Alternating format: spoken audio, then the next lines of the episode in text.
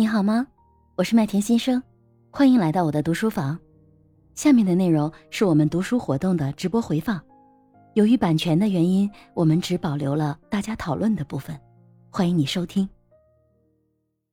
针对刚才我讲的，就是开会的那个案例啊，就是公司的这个决策，开会的时候，有的人说他认同，但是实际上我感受得到他不认同。这个案例其实事后我也反思了，我觉得作为一个管理者，如果这个。决策真的那么重要，需要公司所有员工上下一致的情况下，我我我的失误在哪里？我的失误就是没有提前跟我的核心管理人员沟通。我应该是提前，就公司管理层开完会之后，我应该提前跟我几位经理和甚至是经理下面这八九个主管，要跟他们先开一个小会。那么这个时候就是，而且在那儿之后，其实我也是这么做的，效果会非常的好。就是我会提前跟他们开会。这个会议，比如说公司，呃，明天要去，就是部门之内要去谈这个事，这个这个这个项项目了。那我可能要先今天下午先要跟他们所有人要去开个会。那我会提出来，公司现在面对的这些困难是什么？我们遇到的困境是什么？我会先让大家针对我们的这个目标存在的这个问题，先让每个人提看法。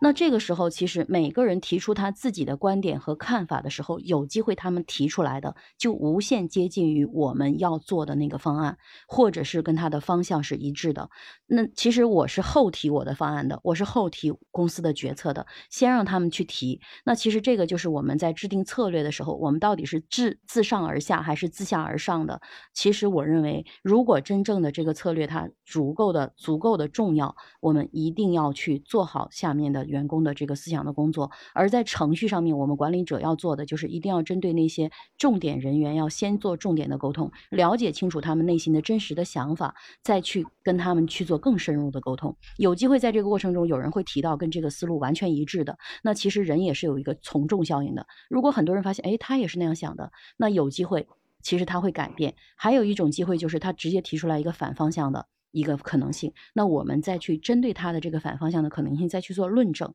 有可能最终拿出来的方案还是公司的那个决策的方案，但是所有的管理者，无论是我的经理还是我的主管，他们会觉得这个方案是我们共同制定下来的。那下一步我再去跟所有的部门员工去推的时候，那其实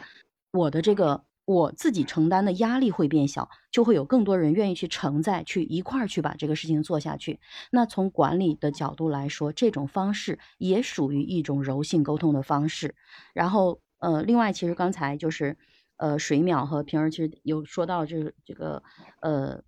这个到底是做老好人这个问题。那还有一本书我可以推荐给大家，就是有一本书叫沃顿商学院的《给予与索取》这本书。那其实，在这本书里，他有跟踪了二十年，呃，他会去研究这个人，他是一个习惯性的奉献者，还是一个习惯性的索取者？奉献者就是他只会去不计回报的去帮助所有的人，还有索取者呢，他就是呃不计回报的去问你们要要，就是你们要给我，所有人你要给我，是这样的一个方式。还有一个人呢，叫平衡者。那跟踪这样的一个数据，跟踪了二十年之后，他会发现，在金字塔顶端的人。他是奉献者，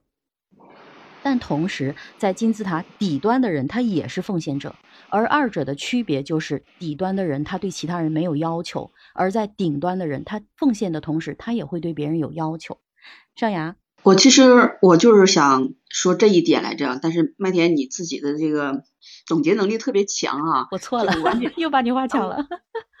不是抢了，就是我特别可能咱俩这个默契度还真是够，我就想提示您这一点，可能这个工作方法，平儿他说的意思呢，我非常理解啊，就刚才他说那一点，我是从我这个角度来说能理解，包括随苗姐姐从另外一个角度来去阐述这件事情，其实每个人都是有同理心的，只不过说在我们在做管理的时候，我们这个向下同理心和向上同理心它是不同的，我们作为管理者在中间这个环节，我们是有向上同理心的。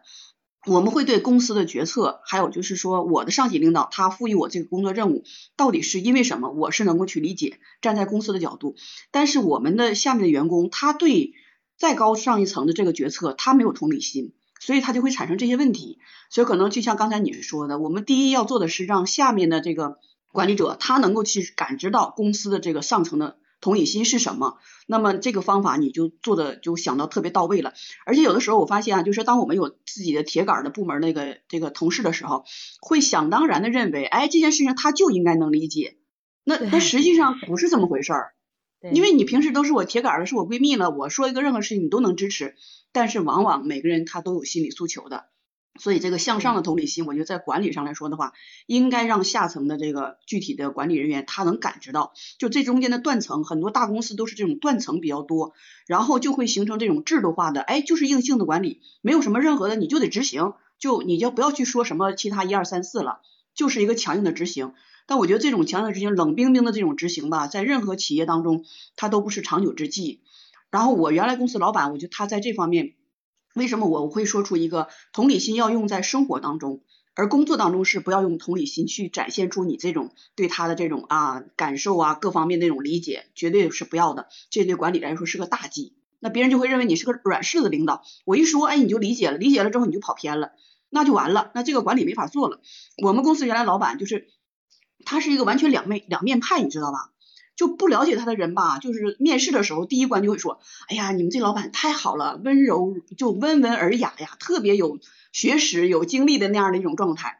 然后结果你知道工作上以后，他就会发现反差太大了，这个老板简直是太暴暴逆了啊，就是简直对我们员工就是那样的那种，一进来以后就完全换了另外一种那种感觉。但实际上我是感受到了，我们老板他没有变，他在工作当中他就是这样，他一直是展现出他那种很很冰冷的一面，但是他在私下里头在生活当中很关心员工，关心我们的家里的这些事情啊，包括我儿子生病，他都到医院去亲自去看一下，那小孩他能有多大的那个问题啊，他都去看一下，就让我非常的感动，就是为什么很多时候我就说要把这个同理心用在生活上，工作上的时候我们展现出那种稍微。理性的层面，就平时说的特别对，就理性的层面要去控制我们感性层面的展现，然后用这个具体的工作方法，就是如果我们要思考的同理心在前面的话，可能我会把这件工作沟通工作先想，哎，我下面的员工他会怎么想，我要不要跟他先沟通一下，然后的话再去把这种工作方式转变一下，这个也许就是同理心发生的一个作用。嗯，很多时候就是这个管理上的思考吧。结合这个点，但是这个是潜意识行为，我不知道麦田大家怎么认为？这种同理心的工作展示，它是一种潜意识的行为，它不是说我用什么什么教条的东西一二三，我照着步骤去做就行了。当这种潜意识的这个同理心，它能够去展现在工作这个层面的时候，你可能就会有这种工作方法，有的时候就会忽略，就不考虑别人的感受，直接就把这个事情拿出来，那种就是可能没有完全没有考虑到这个问题，那这个就是会有出现问题，就管理上会出现一些失误。这是我的感受啊。好，谢谢尚雅啊。那今天其实我们关于职场的这个部分探讨还是蛮多的。其实我认为一个优秀的一个领导者，他就要又有感性又有理性，而且这种感性和理性其实是自己在随机的过程中是切换的。那一个有魅力的领导，他一定不仅仅是说能把业务做好，业务做好是前提，同时他也能够善用同理心来提升他个人的管理者的魅力。然后还有两位朋友到现在还没说话啊，邀请明暗灯塔先聊聊你的观点。就刚才这个点来说一下，我觉得就是管理者就应该认识到，就是他的信息和他的视角，他是比员工的要要多一些的，然后经历和那种经验也会更丰富，所以很多时候呢，他就去看一看员工他们的那个成长环境不同，形成的认知也不同嘛，就每个人都会有那种认知的差异嘛，所以在协调工作当中。我觉得可以试一下，就是划分一下一个象限图，就是，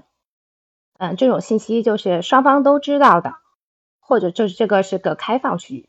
然后自己知道对方不知道，这是个隐秘区域，然后自己知道对方也知道，呃，自己不知道对方知道，这个是个盲目区域，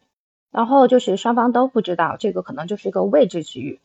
然后可以就主动的提供一些相关的信息。然后询问一下对方的意见，然后对这个事情就是理解一下呀，就是感觉一下对方的理解和自己是不是一样，然后通过一定的沟通嘛，然后就可以造成理解，就是达成共识。这样的话可以解决很多问题。刚才明暗灯塔他又讲了一个方法论啊，就是这个知道的四象限。约哈里视窗如果我们能够去不断的就是主动开放自己，开放自己的去让别人知道，其实这个是一个很好的沟通。其实，在工作中，我们保持足够的开放，无论是对于管理者还是对同事之间，其实都会有非常有帮助的。我觉得这个约哈里视窗其实是一个无论对于销售还是对于管理，还是对于日常职场都是非常有帮助的一个管理工具。大家如果感兴趣，可以去看一下。